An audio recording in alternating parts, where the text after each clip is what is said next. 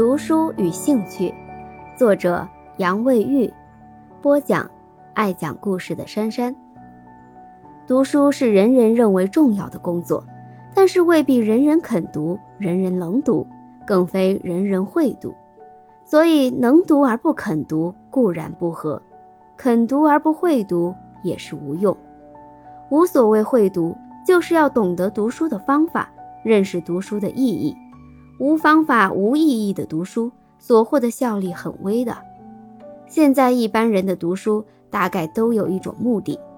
分析起来，有为绝世济民的，有为功名利禄的，有为应用的，有为修养的，有为欣赏的，有为学业的。表面看起来，似乎都有正当充分的理由。一言以蔽之，他们的读书都是有所为而读的。吾以为有所谓而读书，不是真读书，是以读书为工具、为手段而用以达其别种目的，等于学生为毕业证而求学，著作家为版权而著书。当然也有例外，但是至少一部分人等到目的达到，就把工具搁置了。这样的读书至多在制止方面增加一些资料，去读书之真意很远。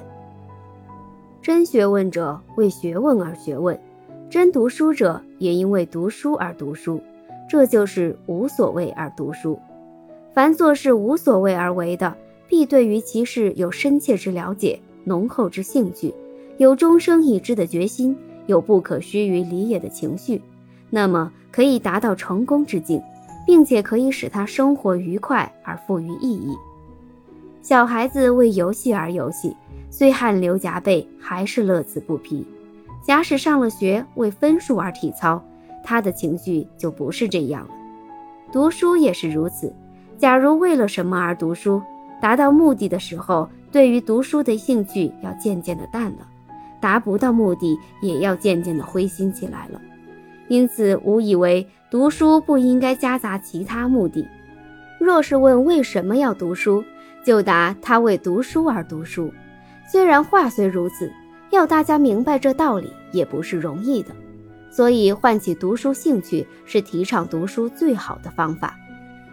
兴趣是人生活当中最重要的条件。所谓努力向上、进取、奋斗、勤勉等美德，都需要兴趣做基础。据心理学家言，兴趣是一种情感作用。人们从事一种工作，虽耗精力而能感觉快乐与安慰，愿为而不愿为。这就叫做对于这件工作有兴趣。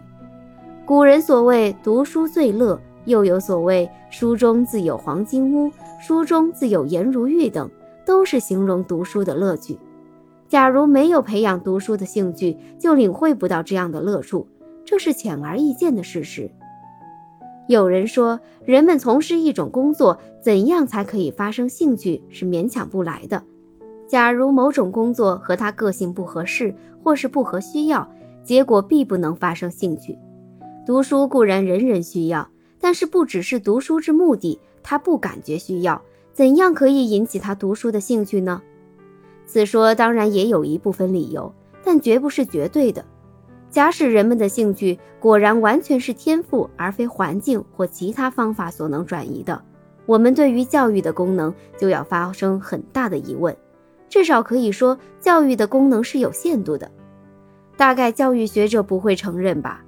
所以，我们可以深信，兴趣固然由于天赋，而环境和教育的力量也非常之大，可以转移。